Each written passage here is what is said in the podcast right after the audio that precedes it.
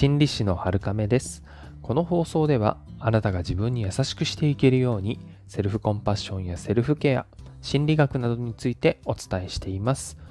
金曜日ということで、えー、週の終わりですね。今日はセルフコンパッションの日になります。今日はセルフコンパッションの基本的な方法の一つである自分をハグするっていうことについてお話をします。まあ、あの、想像するだけで、えー、抵抗感とかね、気恥ずかしさみたいなものを感じるかもしれないですね。特に肩肘張ってね、えー、こう一人の力で生きてきたっていう方には弱い行動のように思えるかもしれません。ただ、限られた人生の時間、必ずカウントダウンの中でね、えー、生きている私たちにとって、えー、そういった気持ちよりも自分の人生を良くする、自分を有意義に過ごすっていうことの方が大事だと思います。あの、ちょっと似た話で余談なんですけれども、えー、よくですね、精神疾患の治療で、あの、プライドとかイメージが邪魔をしてしまって、薬を飲むっていうことを拒んだり、えー、必要最低限しか飲まない方っていうのが、えー、いらっしゃいます。まあ結構いるかもしれないですね。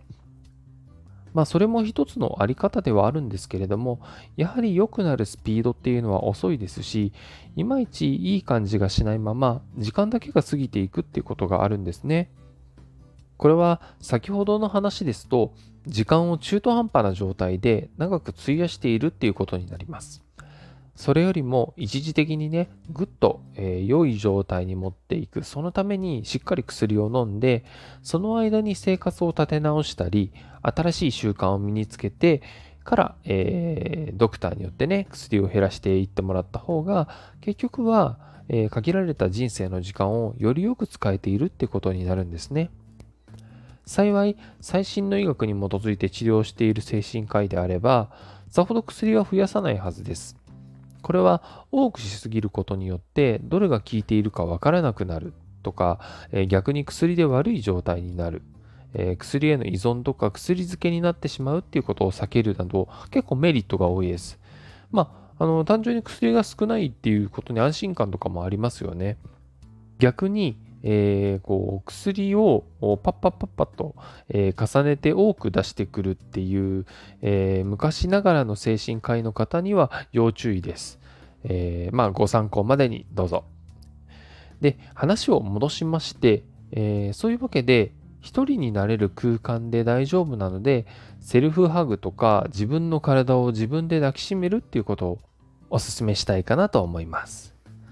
えー、人っていう種族は社会的動物になりますので、他者のぬくもりを感じて、それにメリットを受けて生きていく生き物なんですね。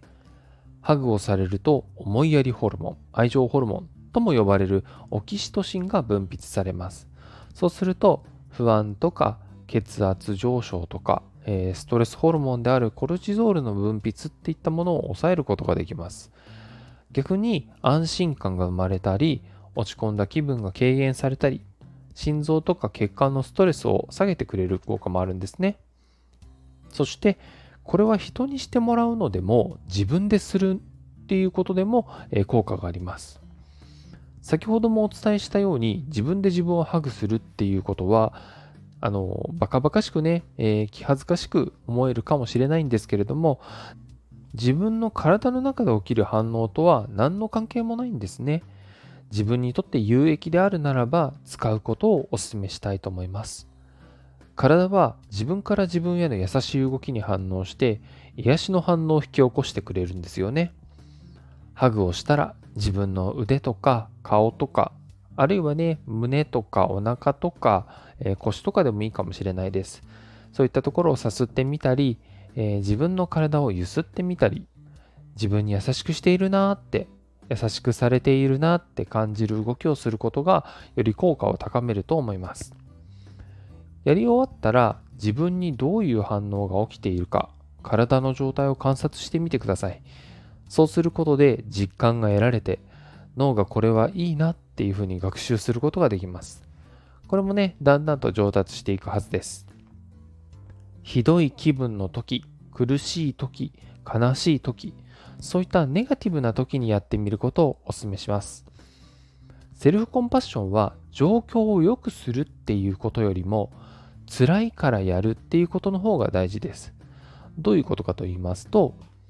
他の人に優しくするイメージで言いますと、その人に改善策を考えてあげたり、えー、気分をポジティブにしてあげるっていうのではなくて、その一歩手前、